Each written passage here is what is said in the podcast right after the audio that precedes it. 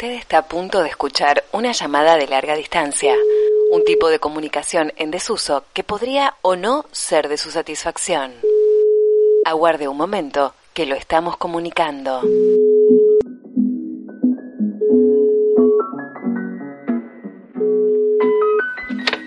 Hola Florencia, ¿me escuchás? Pablo, te escucho perfectamente bien. Estoy como emocionada porque pasó mucho tiempo. Mucho tiempo. Pablo, ¿qué como pasó? Un año que no hablamos, pero no estamos nosotros dos solos en esta charla. Está. Hola, Vani, ¿vos me escuchás? Hola, sí, Pablito, Flor, ¿cómo andan? Ay, chicos, qué alegría, me alegraron el sábado. Hola, Vanina Canepa, ¿cómo estás? Bien, bien, muy bien, muy bien, muy contenta, muy contenta de esta charla este, casi telefónica, diría, con ustedes, porque hacía mucho que no hablábamos y me da mucha alegría. Así que nada, siento como que estoy haciendo radio de nuevo, chicos, qué alegría. Vamos, Vani, vamos, estamos arrancando.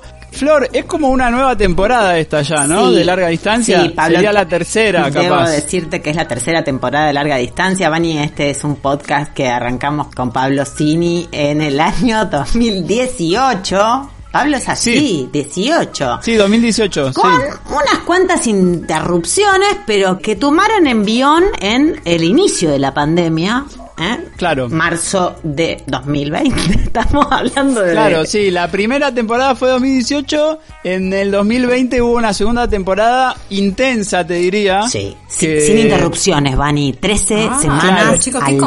constancia, qué constancia. Muy de confinamiento, cuarentena, como Intensivo. charlar mucho sobre lo que nos estaba pasando ahí y que en medio se diluyó también, Flor, cuando se empezó a aflojar un poco todo el año pasado. Convengamos que en el inicio del verano, acá en España, y un poco el invierno de ustedes del año pasado, tuvimos ahí algunos cortocircuitos de encuentro, porque yo necesitaba salir. y- Abrieron los bares y se terminó el podcast, chicos. Bueno, díganlo así. Algo así fue, Vani. Fue, fue, Sí. fue medio así, sí.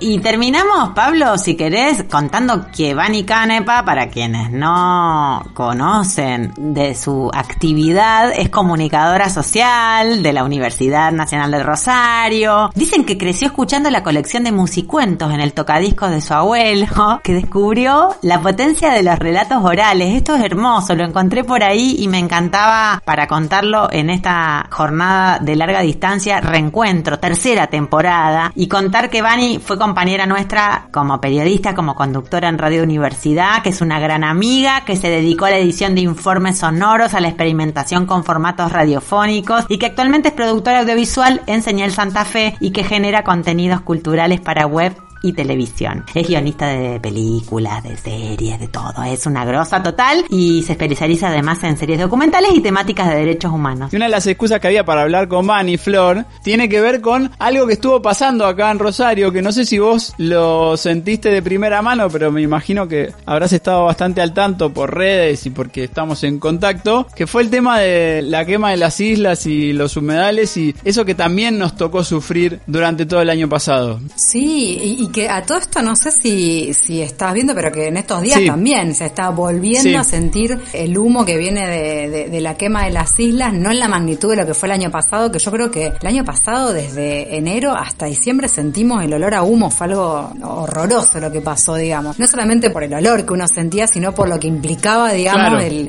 lo que se estaba haciendo, que era la, la quema, un ecocidio, ¿no? La quema de los humedales en el delta de Paraná. Bestial. Que fue algo bestial, sí, fue, fue bestial. El año de la quema. Jóvenes organizados en defensa del humedal.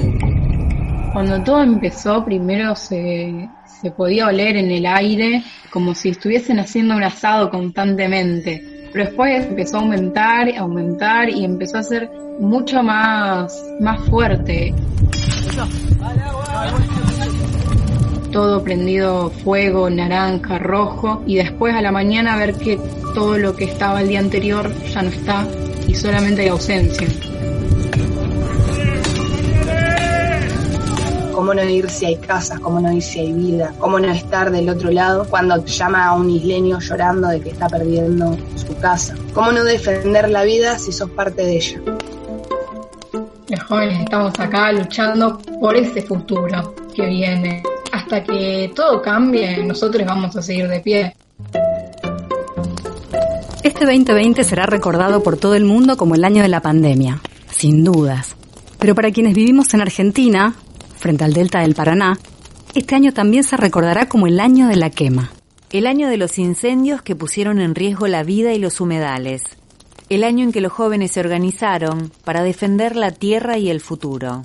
Muchos dicen que somos el futuro, en realidad somos el presente. Los jóvenes estamos acá luchando por ese futuro que viene.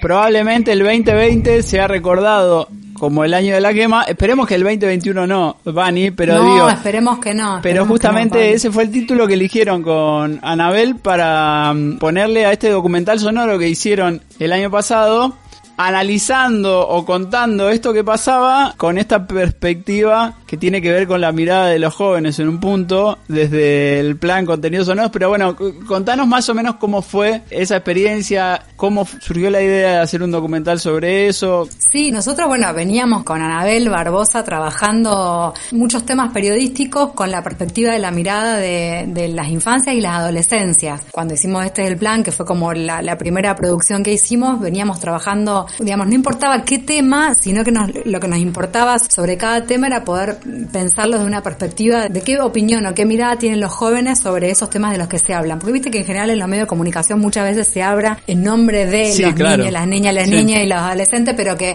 muchas veces hay una carencia mm, o un déficit muy grande de, de las voces de los propios chicos y chicas en esos espacios. Entonces como que nosotros como un poco como que el desafío fue trabajar desde ese lugar. Ya veníamos trabajando en esa sintonía y cuando pasó lo de, lo de la quema de los humedales nos interesó también, bueno, a ver un poco qué pasaba porque la verdad es que en medio de una pandemia los que se movilizaron y mucho el año pasado claro. para denunciar esa situación y de hecho para conformar esa multisectorial humedales fueron jóvenes, porque los que estaban en la calle verdaderamente eran chicas y chicos jóvenes que se unieron frente a lo que les sucedía con lo que estaba pasando eh, en el humedal y no solamente para protestar en relación a eso, sino también para ir a las islas y en este caso ir con balde y con pala y apagar literalmente el, el fuego en las islas, o sea, fueron también los que se movilizaron en ese sentido porque se anunciaron los faros de conservación, pero la verdad es que no se dio mucho abasto y, lo que contaban los jóvenes y que, fueron ahí era esto de que estaban en un lugar apagando el fuego para que no se le encienda quizás la vivienda a una de, de las personas que viven en las islas y al toque venía otro a decirle, che, el viento cambió, se me está quemando mi rancho, digamos. Y fueron los jóvenes y las jóvenes los que, los que se acercaban a esos lugares y nos parecía que era interesante poder hacer como un registro de, de esa mirada, pero con la perspectiva también de los que se movilizaron para ir en defensa del humedal, digamos, ¿no? El poner el eh, cuerpo, Anita, otra vez. Y, literal. Ahí. Sí. Sí, y literal porque aparte era poner el cuerpo en el sentido de ir. Vos pensabas que eran mujeres y hombres que no tenían, que no, eran ni bomberos, ni, ni tenían condiciones. No había este, entrenamiento para de eso. vestimenta. Exactamente, con lo cual era también toda una cuestión de de ir un poco medio hasta arriesgar su vida, porque no iban munidos de elementos que los pudieran prevenir de si una ráfaga de viento los agarraba y, viste, entonces realmente eh, el relato que hacían eran que iban con baldes, con pala y, llenando literal en un pasamano de balde en balde del río hasta el rancho que estaba quemando y, apagarlo, o sea, una cosa como, si te lo pones a pensar, muy precaria, pero al mismo tiempo de un nivel de, de voluntad inmenso, digamos. Entonces nos parecía que, que, estaba bueno hacer un registro de eso, digamos, y también de, en este caso nosotros tomamos como protagonista para el documental Sonora el año de la quema a una chica que tiene 17 años y que aparte tenía como un vínculo muy fuerte con la naturaleza, porque ella es de Pueblo Ester, entonces como que la vida en el río también era como algo muy habitual en su vida, que de hecho dejó de hacer cuando empezaron también, este, cuando empezó la pandemia y cuando empezaron los incendios. Sí. Entonces bueno, ella cuenta como una suerte como de, revelación también que, que, tiene en algún punto en el poder descubrir en la lucha ambiental la posibilidad de, de hacer algo a nivel colectivo y en donde las redes sociales incidieron de una manera alucinante porque en un contexto en donde realmente nadie podía salir, mm. lo que se empezó a mover fue a través de las redes sociales, ¿no? Que después, digamos, ante la situación de que no pasaba nada y que día tras día se seguían viendo esos focos terribles de incendio, bueno, lo de las redes sociales saltó a la calle, digamos, ¿no? Fue y tomó la calle, en definitiva. Y un poco lo, lo, que teníamos ganas en ese documental es, bueno, de contar cómo se fue armando esa lucha, ¿no? Y también esas consignas que, o esas palabras que a veces uno escuchó de refilón, conoce de oído, pero que no se termina como de, de comprometer hasta que pasa algo que te hace que te comprometas con una causa, ¿no? En este caso creo que una de las palabras que más apareció el año pasado fueron los humedales y Sofía conocía esa palabra, la protagonista, pero de repente el año pasado entendió que era un humedal, Claro. ¿viste? Como que lo entendió de otra forma y le puso como ese, el, el cuerpo, digamos, a la lucha para defender los humedales. El documental va de eso, de esa, de esa cuestión. Vani, aún va a ser, bueno, casi, casi un año o, o un poco menos de un año. Sí, menos, menos, porque solo lo fue casi por noviembre, no, no hace tanto, digamos, Claro. que, que lo, de hecho, también fue como que nos llamaba la atención eso, ¿no? Que pasaban los meses y en un momento, viste, a veces te preguntás, decís, che, esto capaz que para cuando lo presentemos está desactualizado y no, y pasaban los Eso meses y se seguía incendiando el humedal. Eso para nosotras fue terrible también. La ley de humedales sigue Eh, sin sancionarse, por ejemplo. Bueno, sí, y lo que se denuncia sobre todo es la cuestión de los lobbies que hay detrás de eso, ¿no? Que aparecía como que sí, parecía como que sí, pero después como que se va para atrás y la sensación es como que hay algo del orden de lo ambiental que no está, me parece, en la agenda de ningún partido político, ¿no? Sí, en definitiva, bueno, las que más siguen, por lo que estamos escuchando de ustedes, eh, y, Sí. y no sé en qué estarán los temas judiciales, porque se había llegado también a, a los propietarios de las tierras y un montón de cuestiones, digamos, pero es, es muy heavy también. Sí, el problema me parece con la justicia también, que yo creo que ahí se van tirando la bola entre lo político y lo judicial. ¿Viste? Cuando algo llega a la justicia porque fracasó algo político. En general, cuando se judicializa un tema es porque ya fra- hubo un fracaso antes de la política que no llegó a contener esa situación. Entonces también, si bien es cierto que, digamos, que por primera vez se abrió una causa en la justicia que investigó a los propietarios y demás, y que eso fue de alguna forma así inédito, pero también es cierto que se actúa cuando ya de alguna manera está el hecho consumado, ¿no? Con lo cual también la sensación ahí es que la política queda siempre como un paso detrás de eso. Y también es algo que entiendo que se arrastra desde, no sé, incluso uno puede pensar desde la construcción del puente Rosario Victoria, de cómo se entendió ahí que había un humedal, que se partió en dos como un tajo. Si uno lo piensa ver, hay una deuda política desde hace ya un tiempo prolongado, ¿no? El año de la quema, decíamos nosotros, fue el año pasado por el hecho de, de lo que nos pasó a nosotros con eso, porque el humo nos llegaba todos los días, pero creo que es algo que viene sucediendo desde hace mucho tiempo, ¿no? Como deuda ambiental, como una deuda ambiental que creo que no tiene en agenda ningún partido político, o Claro. por lo menos es la sensación que da, que no, que, que no es que hay un partido que sí lo recontra tiene y otro que no, entonces parece que no tiene ninguno, digamos, ¿no? La cuestión ambiental. Sí. Por lo menos la sensación que da Y, es da esa. la- y sigue dando la sensación de que muchos representantes políticos se lo toman como un capricho.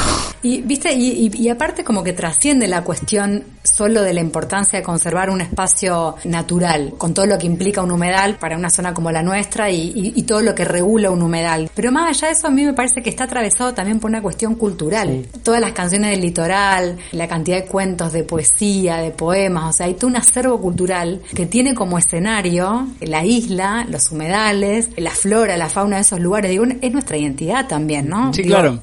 una de las cosas que se planteaban ahí en el tanto la protagonista como Jorgelina Giva, que fue una de las periodistas que entrevistamos sobre el tema, que tiene, bueno, bocha de experiencia en temas ambientales, y lo que está pasando también es que están matando la identidad de un pueblo, si te lo pones a pensar, porque si matan lo que inspira para construir un cuento o una canción, es como una forma también de, nada, de diezmar la cultura de un pueblo, ¿no? Me, me da como esa sensación también que está relacionada, digamos, con, con la cuestión. ¿Dónde se puede escuchar el documental, Vani? Bueno, se puede escuchar en la plataforma Spotify, ahí lo buscan como el año de la quema y se puede escuchar por ahí. También está en la plataforma Anchor, para buscar ahí el link. En Instagram pueden buscar el plan, que es el, el, eh, digamos, la, El la- canal, nuestra página bien. de donde trabajamos.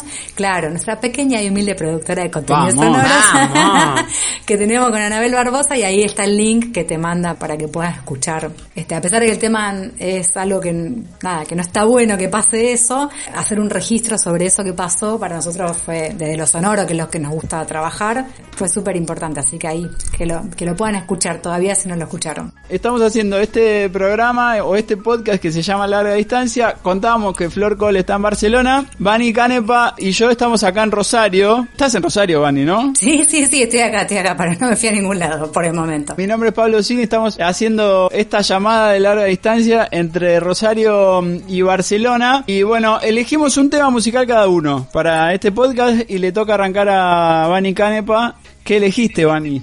Mira, yo elegí un tema de un disco que en verdad se lanzó el año pasado, pero yo recién lo escuché ahora, que es el, el último disco de Martín Buscaglia, Basta de Música, que ayer Sí. estaba caminando y me lo puse a escuchar y me reía sola por la calle porque hay algunas letras que son bastante bizarras, por lo menos. Sí. No sé, me, me- me divirtió mucho el disco.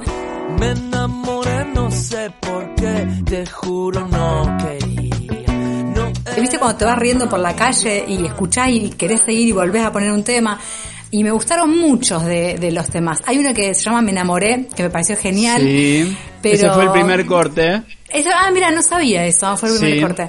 Y nada, y me, me gustaba el tema Chusa, porque aparte tiene una cosa medio como, una cosa psicodélica, pero al mismo tiempo medio folclórica, tipo guay, no, no sé, me, me gustó y, y la letra también está, está buenísima. Ahí va. Así que, si les parece, Chusa de Martín Buscaglia. Arrancamos larga distancia con Chusa de Buscaglia. Sí. No.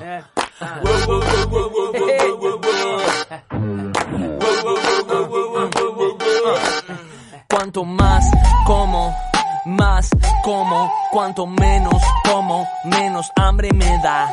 Cuanto más duermo, más duermo, cuanto menos duermo, tengo menos sueño. Chusa.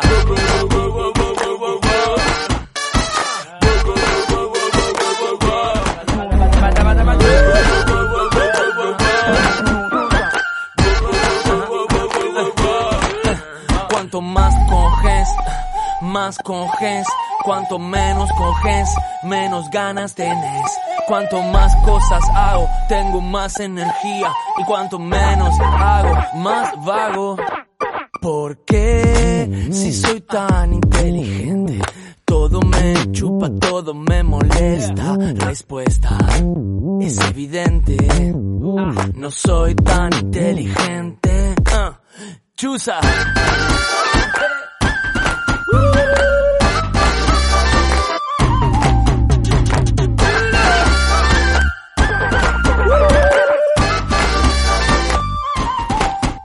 Cuanto más odias, más odias. Cuanto menos odias, más amas. Cuanto más amas, más y más amas.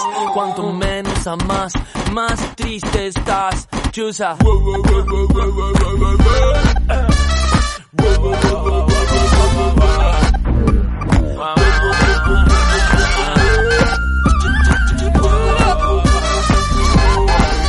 ¿Por será que soy un genio y nadie parece notarlo?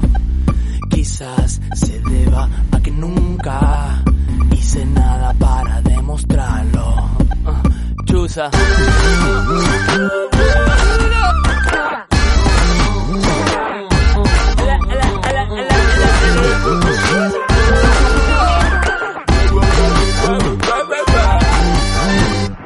Ahí estábamos escuchando a Martín Buscaglia desde su último disco por ahora, que yo sepa no sacó uno nuevo todavía, Vani. No, Pablito, si no lo sabés vos, que sos el que sabe acá de música con Claro. Flor, yo tengo menos Yo- idea. Imagínate que escucho un disco que fue el año pasado, ya para ustedes quedó viejo eso. Bueno, pero Pero Vani, bien, nosotros el año pasado escuchábamos Tusa, ¿te acordás?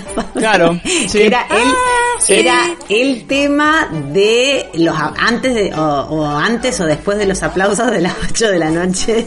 Y acá Claro. acá lo- mucho. Chicos, ya no hay más esos, ya está, no, no, No, nadie no, no nadie, nada. ya, ya está, Nah, ya pasó hecho, eso. Se olvidaron No. de la personal de salud y sanitario. Se o sea, olvidaron, se ya olvidaron fue, o mal, sea, sí. Acá chicos se Pero tampoco se nadie todo. más, no pasa nada más en los balcones me parece, ¿no? Al principio era como que todo el mundo decía No. algo, acá por lo menos en mi Se vecindario. perdió, se perdió la épica. Este, se, se le- les quiero preguntar en ese sentido, esa vida de encierro, balcón, ¿llegaron a descubrir algo gracias a esa vida? Yo, por ejemplo, acá descubrí una parte de la terraza de mi edificio que no conocía y, Sí. y toda una vista que tenía que y que capaz que si no pasaba eso yo no la iba a conocer. ¿Les pasó de terminar descubriendo algo o fue todo bajón? No, no, bueno, nosotros por ejemplo acá, cuando fue como el encierro así más duro, que no se podía salir a ningún lado, yo vivo en un edificio que tiene un abajo un jardín, que la verdad que yo en todos los años que viví acá no iba nadie al jardín, pero viste cuando es un lugar que está, Claro. que, por favor no se puede ni pisar. Y de repente mucha gente empezó a ir ahí como para tomar un poco, viste, de sol o caminar, mucha gente usaba como ese lugar para, para caminar y yo por ejemplo descubrí a mis vecinos que no los conocía.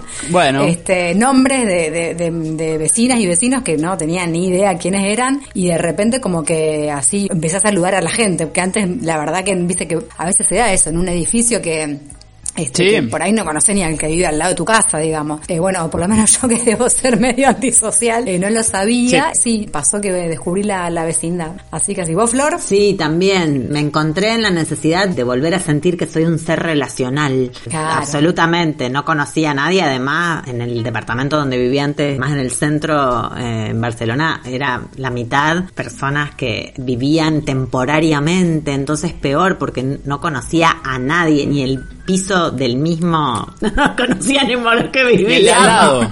ni, ni con lo que vivía me conocía. Y el que Bueno. compartías el baño. No, Acá por- se armó, por ejemplo, una, una comunidad, viste que en su momento, como se intentaba que viene siempre a limpiar una persona, como en su momento se priorizaba que no se tome nadie colectivo y no sé qué, entonces la intención fue, bueno, dividirnos entre los que vivíamos acá para hacer como la limpieza, viste que en un momento era todo lavandina, la vida era lavandina alcohol, ahora me parece que la lavandina quedó un poco medio Sí. ahí, Se pasó fue de moda. moda, Sí, pasó de sí. moda y quedó el alcohol, que te acordás que salían instructivos para no echarle alcohol a los tableros del edificio porque habían explotado algunos porque se supone que no se podía limpiar con alcohol el, el tablero de, mm, del ascensor, portero? quiero decir. Ah, no, el del ascensor. ascensor, viste que explotaron varios. Par agarraba y le echaba. No me enteré. Sí, sí, el año pasado. Y a partir de ahí, bueno, entonces como que acá se armó como una especie de escuadrón de limpieza y entonces había horarios y turnos en donde cada día íbamos a, a trapear ahí, digamos, el palier. La planta baja, en verdad. Eh, no, no, chicos, acá mi, mi edificio se organizó mucho en la pandemia. Estamos haciendo este primer episodio de la tercera temporada de este podcast o programa que se llama Larga Distancia, que hacemos con Flor Col desde algún lado de Barcelona y en este programa estamos con Vani Canepa desde Rosario. Charlando después de un año casi, más o menos. Exactamente. Un año después dijimos, tenemos que volver, es necesario, nos extrañamos. Un poco también es una excusa para reencontrarnos y hablar un poco al pedo. eh, así, Obvio, ¿no? sí, de todo lo que Eh, estuvimos sí, haciendo en este tiempo. Pero contanos, Flor, cómo están las cosas por allá, por España. Hace una semana que abrieron los bares de nuevo y hay una finalización de lo que es el toque de queda que tuvimos desde octubre hasta el 14 de mayo pasado que podías estar en la calle hasta las 10 de la noche y después cerraba todo y había multas si no tenías Si te justificación. encontraban en la calle después de Sí. las 10, multa. Multa. Multas, multas de, de considerable importe, por lo que sé en Europa, Multas ¿no? promedio de 200 euros, que es un montón de dinero. Varias entradas a recitales te tenés ahí. Así Claro. que fue muy Pero- fuerte eso, porque además nadie Claro. se esperaba después del verano, después de que más o menos empezaba cierta cuestión de, de ¿Y empezar se una... aplican posta las multas allá, Flor? Sí, sí, de hecho, si no tenía justificación acá, estaba a tope, digamos, lo que es la guardia urbana, que es un brazo de la policía, digamos, de la ciudad. Sí, había, y hay muchas detenciones, y era una cosa ya naturalizada, fuerte, porque bajabas del metro diez y media para llegar, porque el metro seguía extendiéndose hasta la medianoche, que es el horario habitual, pero bueno, se te había hecho tarde porque habías ido a lo de una amiga o te habías quedado laburando en otro lado, y era muy loco. O sea, esto pasó hasta hace un par de días. Claro. No había nadie en la calle. O sea, 9.45, faltando 10 minutos para las 10 de la noche. Todos corriendo. Era muy fuerte esa imagen. Yo no me la voy a olvidar más.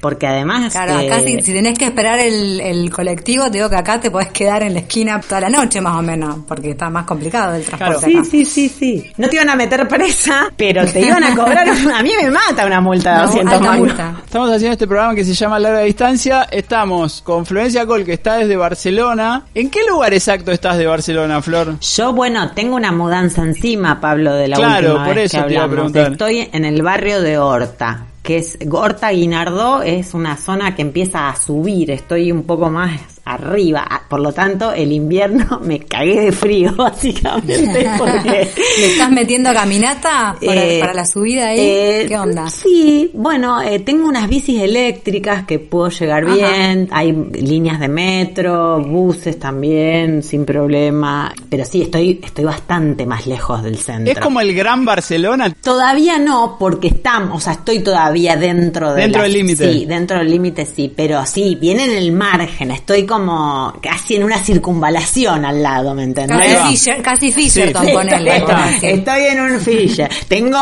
40 minutos en bici, por ejemplo, hasta el centro. Y encontré el otro día. Uh, bueno, no encon- tenés que no tenés que hacer gimnasia, eso está bueno, Flor. es Sí, como no, no, pero no, estoy cuadrada la igual. del no, día. estoy cuadrada, ¿Eh? estoy cuadrada igual. Igual le estoy metiendo, le estoy metiendo la bici ahora. 40 de ida, 40 de vuelta, te digo. Encontré un caminito interesante hasta la playa, por ejemplo. Apa. Le metí mucha caña al pedaleo y llegué en 28 minutos hasta la zona de Bogatel, que es una playa que está, digamos, un poco más, más cerca de, de lo que es la Barceloneta, que es lo que más se conoce, Claro. digamos. de- Como una Florida nuestra. Ponele, exacto. Así que me encantó porque fui como, ay, che, este, tengo este atajo y no sé qué, y estoy bastante Vamos, cerca. Pero- Descubriendo el barrio, ¿viste? pero bueno, acá los precios no se dispararon, o en realidad todos pensábamos que iban a bajar mucho y los precios están igual, de alquileres, están muy caros, a pesar de que no hubo absolutamente nada de turismo, no se movió. Claro, no hubo demanda. Acá Europa, o sea, para moverte dentro de, de Europa tenés que ir con PCR. Sí. No hay pasaporte sanitario todavía, que se habla de que efectivamente se va a institucionalizar en toda la, la comunidad, pero la verdad que no podías viajar. Yo hasta hace dos semanas no podía salir de Barcelona ni siquiera. Tenía un veto de la, de la comarca, digamos. No podía salir de la ciudad, ni siquiera, no sé, 30 kilómetros a Sitges, por ejemplo, que está muy cerca, o algún otro Claro. lado. Estaba muy difícil la idea de traslados y demás, así que todos imaginaban que bueno, que se iban a mover un poco los precios y demás, y bueno, nada de eso sucedió. Sí está bastante raro, hice una- un gran recorrido por la ciudad y bueno, hay muchos negocios cerrados, eh, hay mucho cambio en la ciudad, una ciudad que además se movía al menos hasta ahora con... Que bueno, vivía mucho del turismo. Exactamente. Claro. Exactamente. Así que bueno, hoy igual, por ejemplo, vi mu- mucha más gente. Yo hacía mucho que no andaba por el centro y digamos eso, por las zonas turísticas, digamos, de Barceloneta, del Gótico y demás. Y noté, Sí. dije, acá hay mucha gente que está viniendo, a lo mejor de, de la misma España, pero se notó que había un movimiento de gente, pero está en un proceso que no se sabe para dónde viene. Y además, bueno, acá hay, hay elecciones en breve, se entiende que no hay conformación de gobierno en Cataluña, así que hay unos temas políticos como bastante densos. No son muy buenas las, por lo menos las noticias. Las que- noticias que llegan de otros lados. Sí, Claro, de bueno, Madrid, por ejemplo. De Madrid, bueno, se habrán enterado que, bueno, las campañas de marketing funcionan a raje, así que nadie se imaginaba que iba a ser con tanta diferencia, pero... ¡Ay! Apareció. es porque nombramos a la... A la ¿Cómo se llama, Vani? Era ella quería participar. Mila, a ver, yo la voy a correr. Esperen un momentito que la voy a ir sacando. Regresamos, Bueno, ¿eh? metimos- Después de esta breve interrupción, chicos. Metimos un frenito porque Mila, la perra que eh, adoptó Vani, febrero de 2020, Vani, ¿la adoptaste? Febrero de 2020, casi, casi en pandemia, chicos, pero no, bueno, fue antes, pero una perra de pandemia, sí, podemos decirlo así. Bueno, está bien. Son las cosas que nos pasaron algunas en este... ¿cu- ¿Cuánto llevamos más o menos? Año y medio de mm, nueva normalidad, vida pandémica. Año y medio sin bailar, chicos, qué terrible, ¿no? Eso. Y hablábamos con Vani Flor, antes de que vos te conectes y antes de arrancar la llamada esta de larga distancia, de mm, eh, cómo se extraña el tema de bailar. Que en la temporada 2 de larga distancia, sí, con Flor estuvimos metiendo algunas estrategias y algunos paliativos, Vani, yo te cuento. Flor me pasó una aplicación que era para bailar en un momento. Ay, Que qué bueno, me la tiene que pasar, Flor. No la usábamos como aplicación, estaba todo en YouTube, Vani, te digo, porque la aplicación de pero Ah, era como para tirar corios ahí en YouTube. sí. Pero hablábamos con Vani de la nostalgia de esa situación de estar en algún lugar bailando rodeado de gente. Que nos pasa, a mí me pasa por lo menos, que veo alguna película o algo donde está esa situación y decís, uy, qué gana de eso. Y bueno, acá en, en Argentina... Bueno, salvo las millones de fiestas clandestinas que hubo, pero bueno, yo no fui a ninguna. No, Pero bueno, es, algo que todavía no pudimos volver a hacer. No, Eh, no sé si eso llegó a, a poder hacerse allá, Flor, No, en el verano no. o, o no. No, no, no, no, no. Aparte es muy fuerte el tema de los cuerpos en movimiento. A mí no deja de sorprenderme que puedas ir a un bar, que puedas tomarte las cervezas, la famosa caña de bares, que las terrazas estén repletas, como viene sucediendo en esta semana de apertura, después de muchos meses de estar cerradas, y que el tema de mover el cuerpo con otras personas, a pesar de que puedas tener la mascarilla, la- el barbijo, lo que sea, esté prohibido. O sea, te hacen Claro. sentar. Hay un concierto y vos estás bailando. En tu lugar, medio lejos de los otros. Es, es fuerte. Bueno, ¿Sabes que me acordé, Flor, ahora que tenemos esta charla, que nos vimos este verano, porque vos viniste a la yo Argentina. fui un, eh, rin- un rinraje, dice. Me lo había olvidado.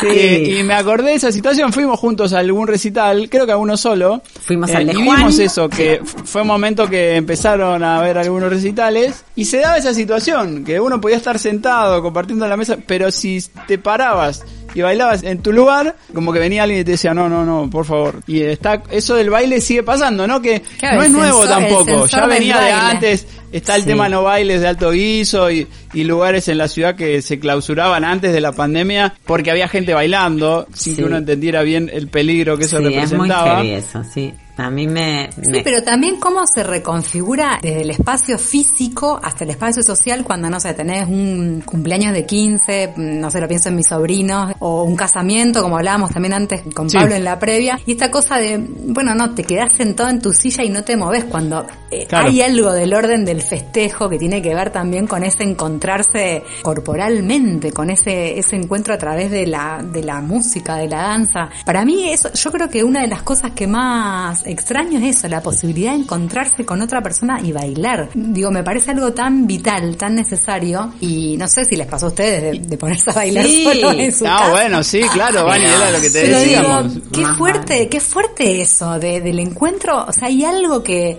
porque vos podés ir a un bar, podés comer, pero hay algo del orden de lo, de lo corporal, de lo que pasa ahí en la energía con el cuerpo que, que se mueve bailando, que... Bueno, y esa parte de que si hay protocolos para todo, podría haber un protocolo para un lugar para ir a bailar con distancia social. De hecho, en Nueva York hay un boliche que arrancó con ese proyecto. Es un lugar para ir a bailar con distancia social y lo contrataron a David Byrne como para que sea el curador musical de eso. Y dura más o menos dos horas. Y vos vas y bailás con barbijo, todo. Tenés como un lugar asignado y es como un boliche para ir a bailar. No estás así pegado con el otro, estás Claro. a una distancia, pero está armado desde el negocio como para que vos vayas a bailar a un lugar con otras personas, con protocolo. Pero posta a posta, si vos bailás con un, o sea, ejemplo, tenés un barbijo. Sí. Pienso en esto de que te acordás que antes limpiábamos todo con lavandina, con alcohol, cuando veníamos del súper, que después se comprobó que eso Sí. no. Si no te vas a escupir con el otro bailando, ¿realmente cuál es como el peligro del baile? Yo no lo tengo como tan claro. El hecho de ponerte a bailar junto a otro con Yo creo que no es, no el baile el, el peligro, sino la situación de baile, ¿no? Digamos, la- Pero es el temor al movimiento. Yo creo que hay algo Bueno. mucho más interno ahí. El tema del cuerpo en movimiento. Hay algo ahí del orden de lo... Digo, a lo mejor, la pregunta es porque a lo mejor hay algo científico que yo estoy desconociendo, No. que se supone que la cuestión más peligrosa está como en el hablar y en las partículas de aire que pueden salir cuando uno Sí. habla, diga, pero me, me quedo pensando en eso, si uno tiene barbijo y todo, ¿por qué no se podría? O sea, no me... Yo creo que se podría, ¿eh? Bueno, de hecho, Hoy pasé por el casino y había una cola de dos cuadras para entrar. Sí, acá pasa en Falabella, Flor. Claro, digo, sí, lo de Falabella es un montón, sí, sí, sí, es mucho, es mucho. Aparte a mí no sé si te pasa a vos, Pablo, que también uno pasa por el centro de Tierra y ¿qué pasó acá que había tanta aglomeración y era posta para que la gente hacía, no sé, hace más de un mes que están haciendo cola para, Sí. para ir a comprar? Antes del cierre de Falabella. Claro. Claro, antes del cierre. Ah, Y no porque está todo me un poco más barato, supuestamente. Sí, bueno. Y todos están haciendo fila para... No sé, hay algo raro en eso. A mí me genera como una... Capaz que claro está que nada de lo que a lo mejor en los primeros días, meses, semanas de lo que fue esta pandemia, no sé. El- vamos a salir mejores. Id- chicos, idílicamente. esa idea ya fue, ¿no? idílicamente. Estamos muy lejos de, de que ocurra eso. Acá las playas están todas sucias, llenas de basura. Vi pañales, toallitas, basura Barbijos. de todos los niveles, barbijos llenos. Ah, no, no salimos mejores, no, no, no, ¿Por no. qué tanta Era- mugre? Ah, Hay un barco que acaba de perder no sé cuántos miles de millones de combustible que quedaron todos en el Mediterráneo y no sé qué, o sea, no, sigue todo igual, muy feo el Bueno, mundo. chiques. O sea, pero bueno, pero ahí vamos, tirando, capaz que nos tiran un buen temazo y ¿quién te dice que en un par de ¿Quién te días dice? estamos bailando? Ojo. Perreando hasta abajo, ponele, no sé. Aparte Sí. de eso, viste, para el perreo después yo te digo, vamos a estar muy mal eh, físicamente. No lo vamos a poder hacer, chicos. Bueno, no lo vamos a poder Sí, hacer. y más nosotros que pasamos los 40.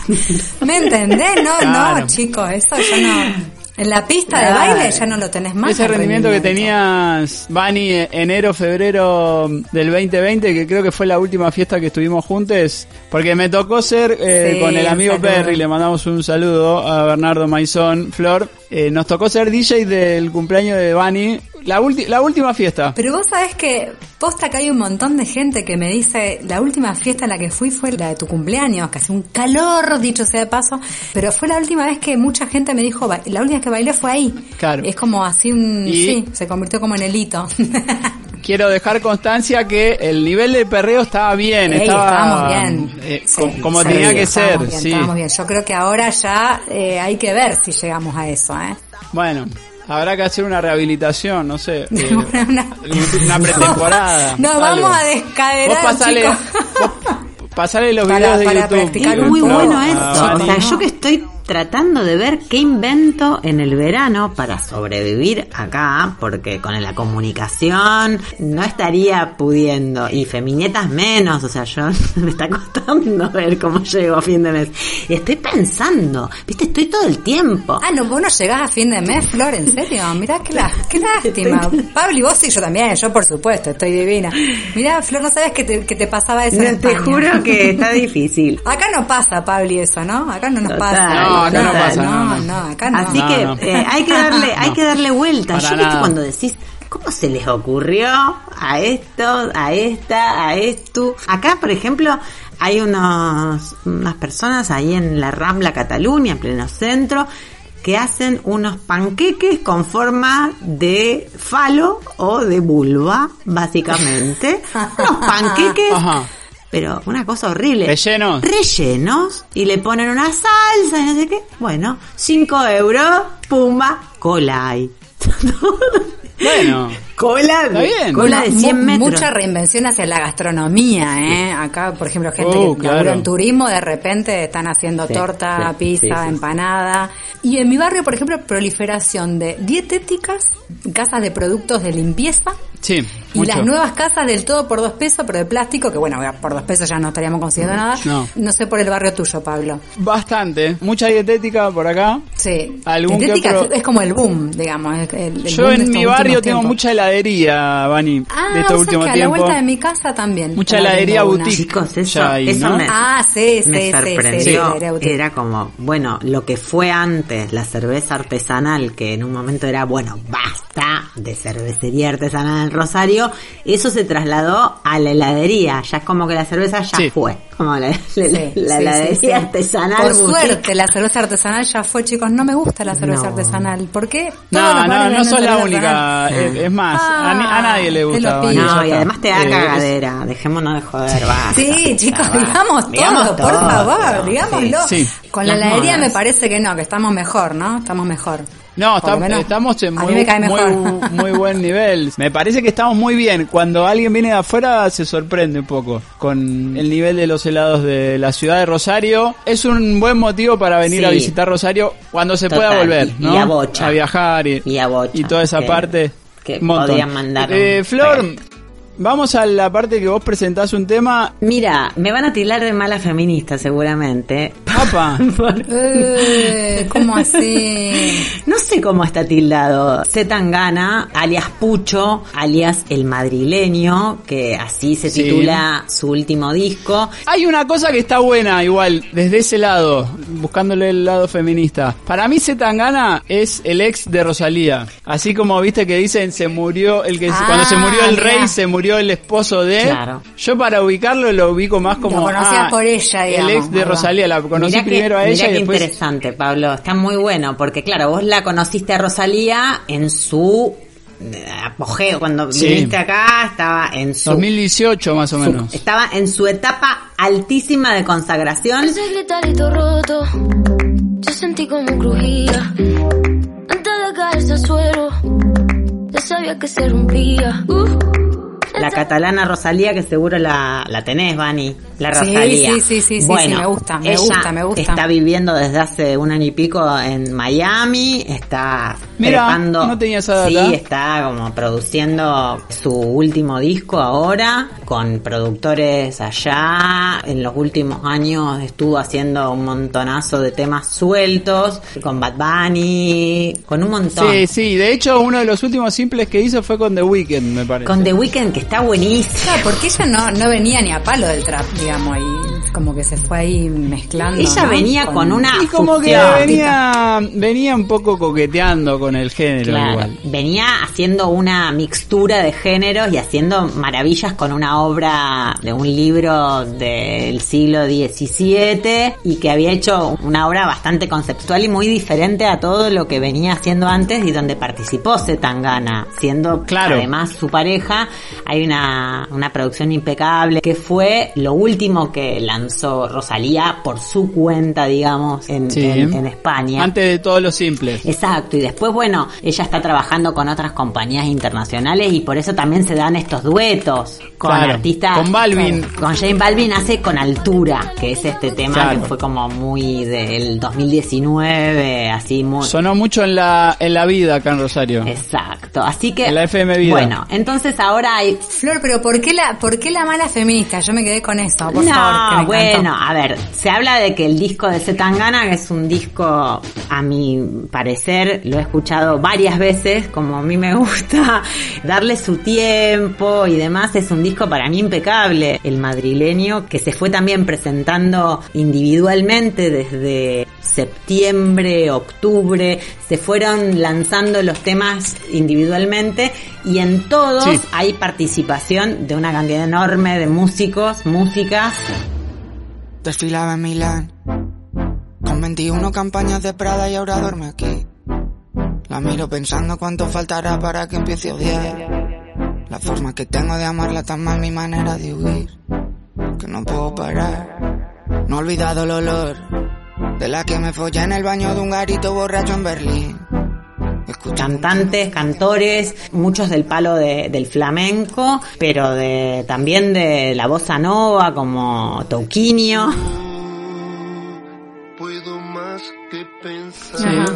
También, bueno, Está Drexler, está Calamaro, exacto, Calamaro, está, está Elías Ochoa, Omar está José Apolo, Feliciano. exacto, bueno, una can- Están los Gypsy Kings, Vani. Ah, Sí, mirá, no, me, me dieron muchas ganas de No, escucharlo. Vani. Te digo, no, no lo To- conocía. abrite, No lo abrite conocía. un vinito y escúchatelo. Ahí haceme caso. Me encanta, me encanta, me está el encanta. niño Delche, que es un cantante para mí que me encantó apenas llegué hace un par de años y lo justo tuve la, la oportunidad de verlo en vivo. Me cayó muy bien, me gustó mucho la forma de cantar y de, y de narrar, de cómo contar historias a través de la música. Y hace este tema que elegí para escuchar, que es un poco uno de los 18 hits que tiene este disco Sí. que se llama El Madrileño, que también viene con un aparato de mercado internacional. Yo no sé si Sony, no, no sé bien quién es la compañía Universal, no, no tengo idea cuál es la compañía que... Mira, acá estoy buscándolo, sí, dice Sony Sí. Music. Lo estaba buscando por no saber quién Son unas era. bombas. Eh, sí. Él venía como en ese plan, junto con eso que contaba de Rosalía, relacionado con lo nuevo, la música urbana, los traperos, los reggaetoneros en un punto también. Exacto, él venía Y- desde el trap y del rap. Y venía como Sí. de Ajá. esa movida y en un momento saca este disco que es un disco como metiendo un freno y mirando un poco para atrás y reivindicando a muchos artistas viejos, a que son más del pasado. ¿no? A, a Ah, las ahí generaciones anteriores. Sí.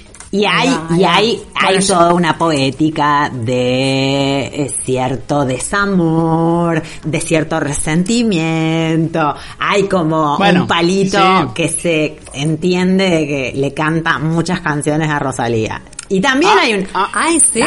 Epa. Me encantó la parte real de Ay, Flor, no, chicos. es que, hay una pa- es que hay una pata del mercado, obviamente que también, nada, el disco está buenísimo, está bueno, está bueno, musicalmente es impecable. De hecho, hace un par de semanas la radio pública de Nueva York está haciendo estos especiales que antes se hacían en la biblioteca. Los Tiny Desk. Los Tiny Decks se están haciendo, por pandemia me imagino, que se están haciendo en los lugares habituales de las bandas, de los músicos, a donde van Claro. a hacer estos vivos, estos lives. En casa serían. Un Tiny Ajá. Desk en casa. Están buenísimos.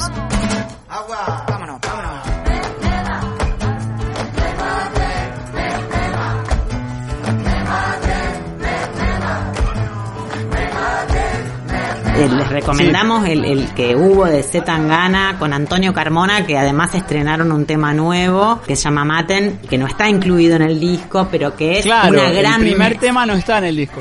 Está buenísimo y, y la verdad que Sí. eso, no sé, es también eh, a veces no preguntarte tantas cosas y escuchar y meterte en, en un disco y ver a dónde te traslada y sobre todo eso, en momentos donde los cuerpos necesitan movimiento. A mí me gustó mucho el disco y eso, lo escuché un par de veces y, y nada, tiene algunos temas machirulísimos, eso te iba a decir. Sí, A ver, bueno, el que abre el disco, eh. el que abre el disco es medio machirulo, Sí. el, el uno. Bueno, chicos, pero... Pero bueno, eh, ¿me entendés? pero bueno. Podemos volver con lo de Blancanieves y, Claro. y la censura y la cancelación. Va. Chicos, paren, Sí, va. basta. Vamos a morir de literalidad. Te lo Ne- pido, por favor. Necesito, necesito ficción, necesito nada, Claro. escuchar y no, no quiero, no quiero pensar.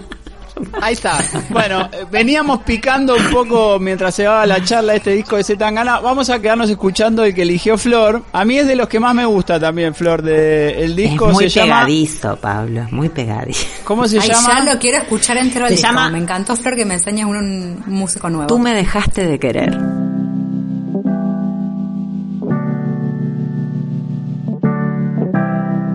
Y está la húngara, el niño de Elche y Zetangana. Necesitaba, cuando más falta hacía. Tú me diste la espalda.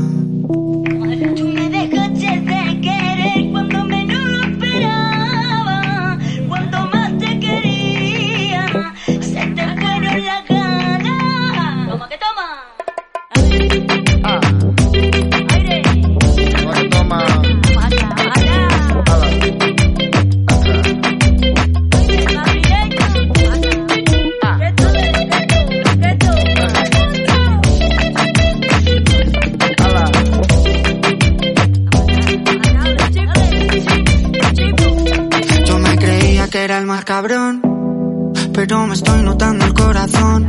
Estás apretando mucho, mami, déjalo. Si quieres te doy la razón. Yo lo único que quiero es largarme de aquí. Me da igual dónde puedes elegir. Algún día dentro de poco me voy a arrepentir de haberte confesado lo que me hace sufrir. Tú me dejaste de querer cuando menos lo esperaba. Cuando más te quería. fiesta fueron las ganas. Ah.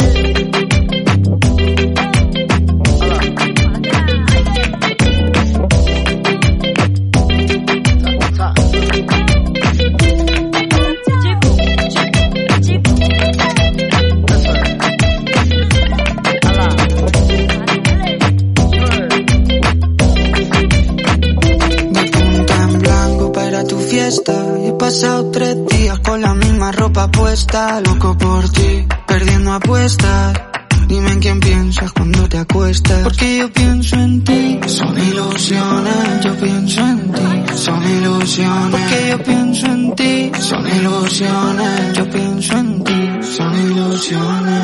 Tú me dejaste de querer cuando te necesitaba. Cuando más falta hacía.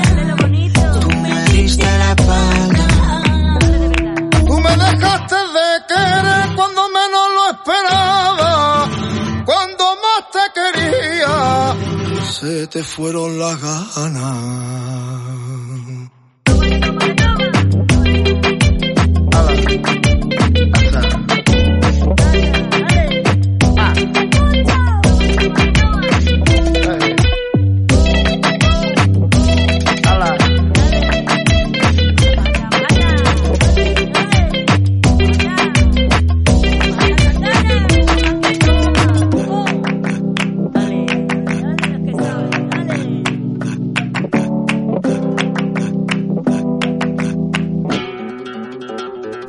Ahí estábamos escuchando a Z Tangana. Después, Vani, eh, te dejamos como tarea, tenés que escuchar el disco entero. Sí, Nos mandás y, un y mensajito. el vino. Flor me Sí, dijo claro, abrirme un sí. vino, así que yo la sigo al pie de la Y letra. en, el, y en el próximo capítulo nos mandás un mensajito con una crítica de Vani Canepa de el disco de Z Tangana. Bueno, chicos, la palabra crítica asociada a la música conmigo es como un montón, es como grandísimo. Bueno. pero aunque sea lo que me Unas pareció. opiniones, sí. un pensamiento. Sí. Algo. ¿Cómo que no? ¿Cómo que no? Sí. Sí, sí, ya me dieron, me dieron ganas, así que lo voy a hacer como tarea, chicos. Me parece bien. Estamos llegando casi al final, chicas.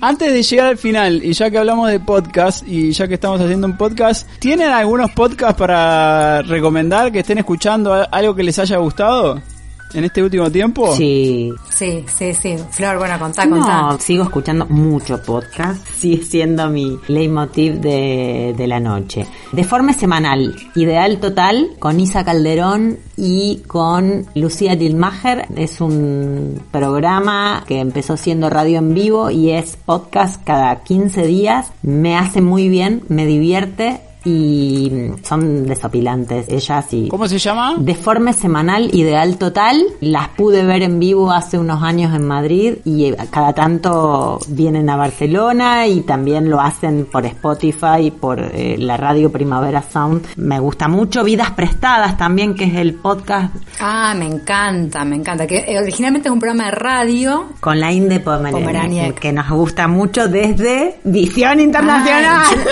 yo la sigo desde Visión Interna desde Visión Cine Internacional con Pedro Brigger, ¿te acordás? Vanina, yo, de para mí Pomeraniec encantaba. es Vanina Canepa, o sea, para mí ellas están conectadas. Te digo, Pablo, para mí es verdad que hay algo. Ay, me- Sí, me encanta, me sí, encanta. Tengo profunda admiración. Me por ella. encanta. Es muy grosa. Me aparte. encanta, me encanta, me Es encanta. Bueno, esos dos. No, esos dos me encantan y los súper recomiendo. No sé, Vani, ¿vos qué estás escuchando? ¿Algo, algún podcast? Bueno, yo eh, Prestadas también escucho, anoté el que mm, dijiste para Ay, escuchar te va a encantar, Vani. Yo, por ejemplo, de Radio Ambulante, todo, todo. Soy fanática, soy Mira. fanática número uno de Radio Ambulante. Amo todo lo que hacen porque no puedo creer la, la forma en que tienen de construir los guiones. Admiro mucho el, el trabajo que Mucho hacen. o sea, laburo. es alucinante. Mucho laburo de realización. Empiezan con una historia, ¿viste? Claro, que, que te parece que es como, ay, esta boludez me estás hablando, en serio, de este, ti- de este tipo que no sé, conocí una mine. O sea, como algo que te parece que es como, quizás como muy simple, muy sencillo, y se van a lugares que son alucinantes. No, yo soy una gran admiradora de, de las producciones que hacen porque entras, yo compro todo lo que hacen, lo compro, así voy. Después, el año pasado escuché mucho el podcast, que creo que con Flor hablamos, Acabar, que me parece fabuloso cómo está hecho, me encanta, un gran podcast para De escuchar. sexualidad. Me gustó muchísimo.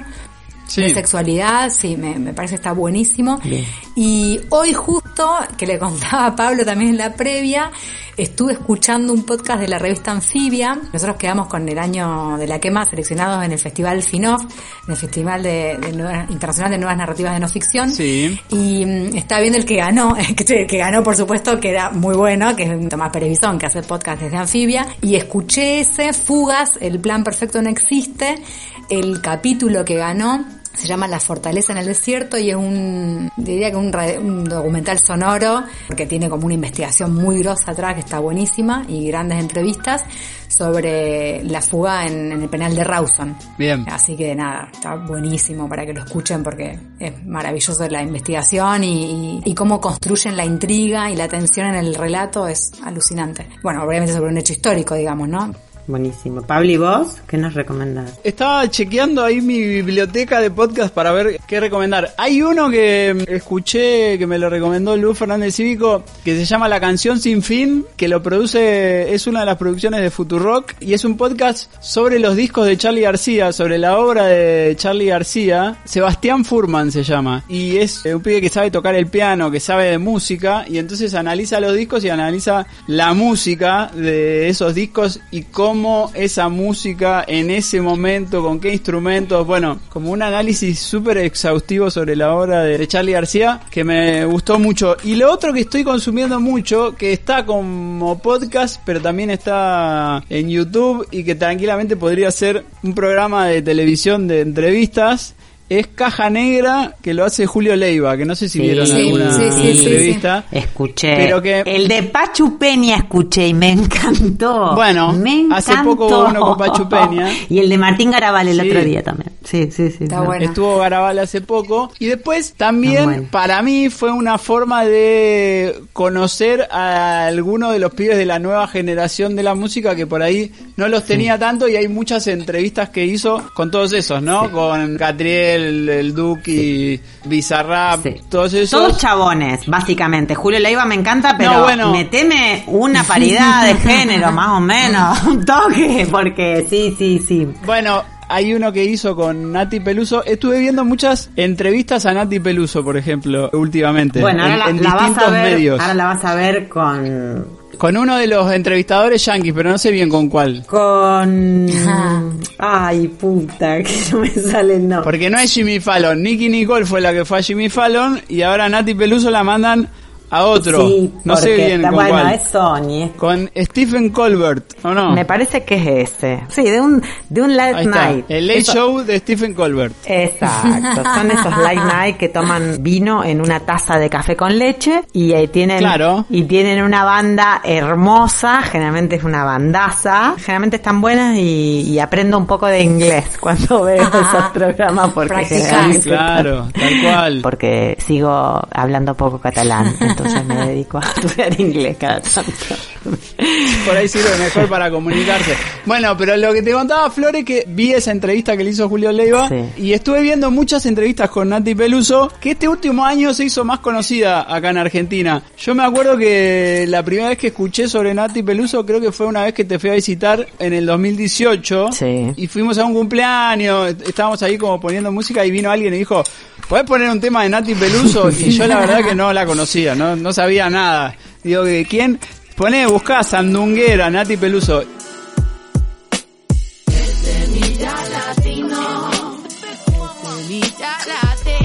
Te pusieron en un apriete, Pablo, ahí. Y fue como sí. el primer contacto que tuve con ese nombre. Después, en estos dos o tres años, sí nos empezaron a llegar, primero por canales como muy específicos. Acá en Argentina, no sé, ponele en Futurock empezaron a pasar a Nati Peluso. Y si buscabas, por ahí te llegaba algo y empezabas a ver algún que otro video. Y es verdad que el último año tomó como un perfil más público acá en Argentina. Vino a la Argentina estuvo haciendo muchas notas, pero ponele, estuvo invitada en uno de esos shows de streaming ya más grandes de Fito Páez, se hicieron un tema juntos y se relacionó o hizo presentaciones con otros artistas de acá de Argentina, entonces como que volvió a tomar contacto con la escena local y después grabó este tema que yo había elegido para que cerremos, que es el que hizo con Bizarrap, que la hizo sonar en las radios giteras de Argentina también. A mí me pasó en Año Nuevo estar ahí en un lugar y que ponían los hits del momento y en el momento sonaba el de Nati Peluso.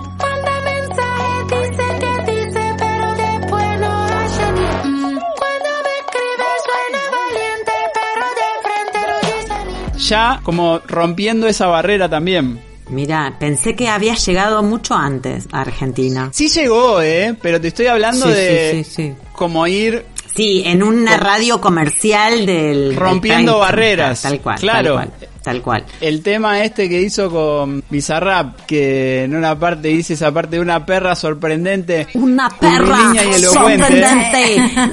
Sí, que a mí me pasó lo mismo con Nati Peluso, nosotras que ya somos más viejas, Pablo. Me pasó lo mismo que te- necesitaba descifrar algunas cosas, cual en los 90 los Iria Kuriaki, ponele. Ah, que me mirá, pasaba lo sí, mismo, ¿me entendés? ya, Como que hay cosas que me las perdía.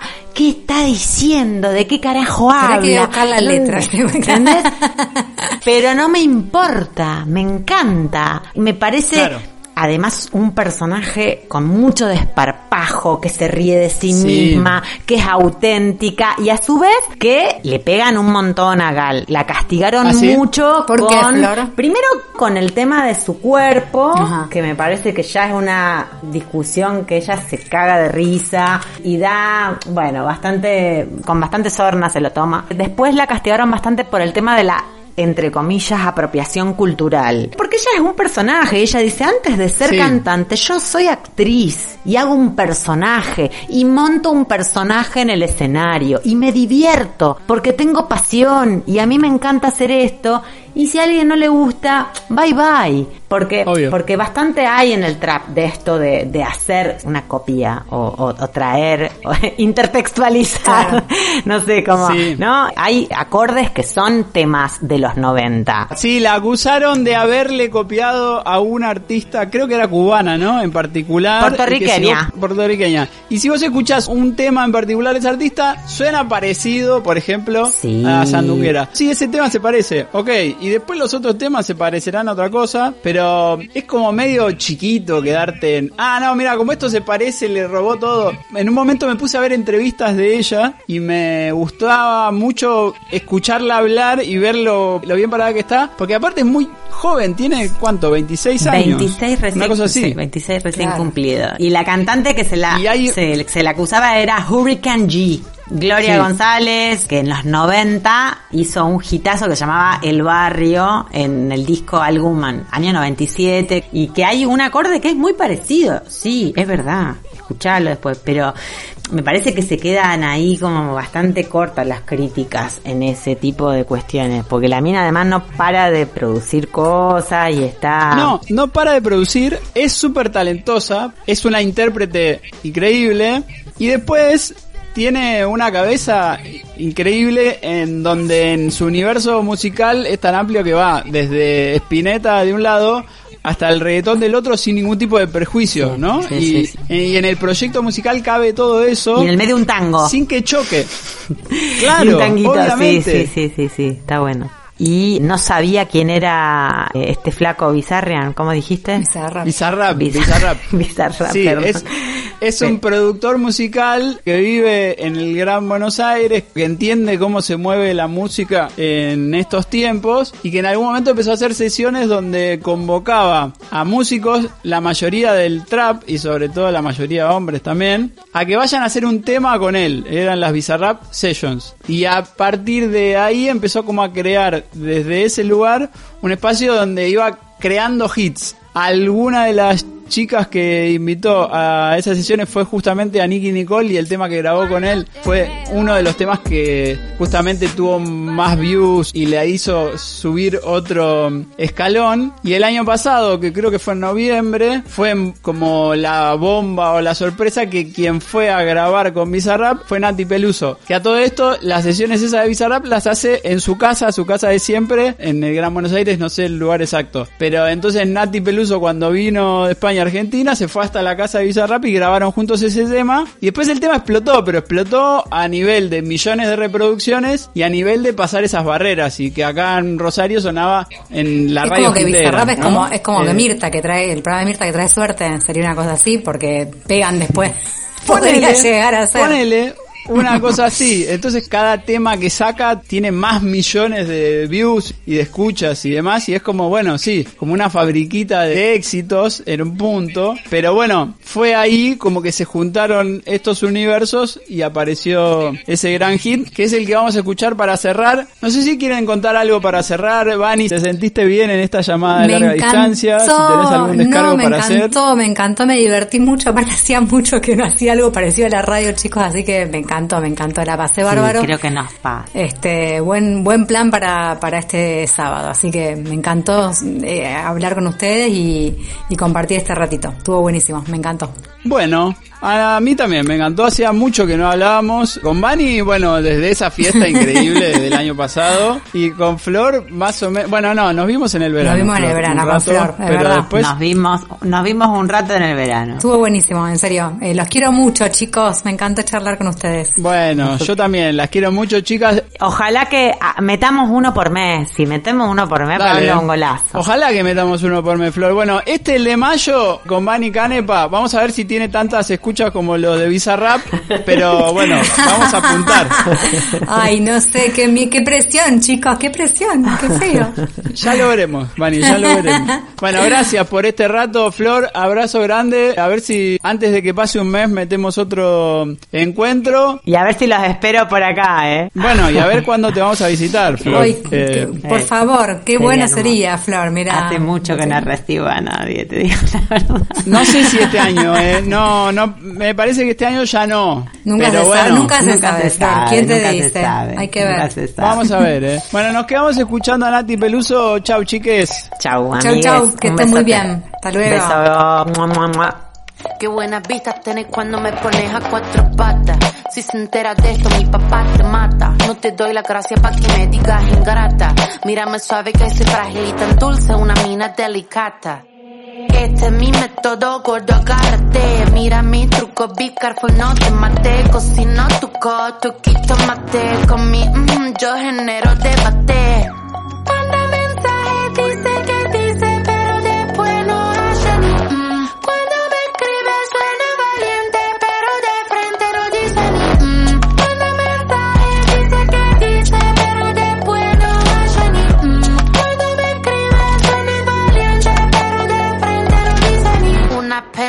Sorprendente, curvilínea y elocuente, magníficamente colosal extravagante y animal. La que sabe se aprovecha. A tu cucu yo le doy mecha. Que te guste es normal. Me buscaste lo vi en tu historial. No puedo evitar ser maravillosa. Dame la golosina que estoy golosa. Soy un desayuno continental. Tienen que escucharme con delantal. Nene, tu novia se puso pegajosa. Venime de frente, arreglamos la cosa. Hago un delivery descomunal. Ladro que ladro, no tengo bozal. Manda mensaje, dice que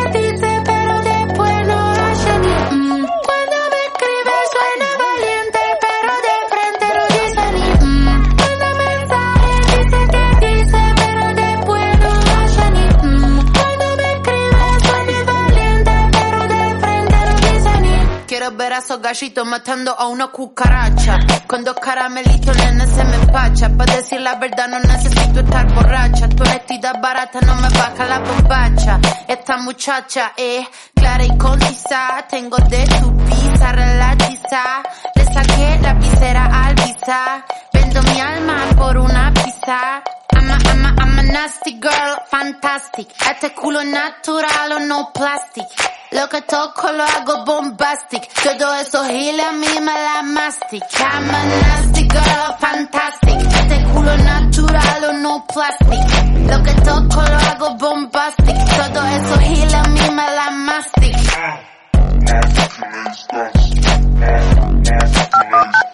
Llamada de larga distancia ha llegado a su final. Por favor, manténgase a la espera que próximamente le informaremos sobre siguientes episodios.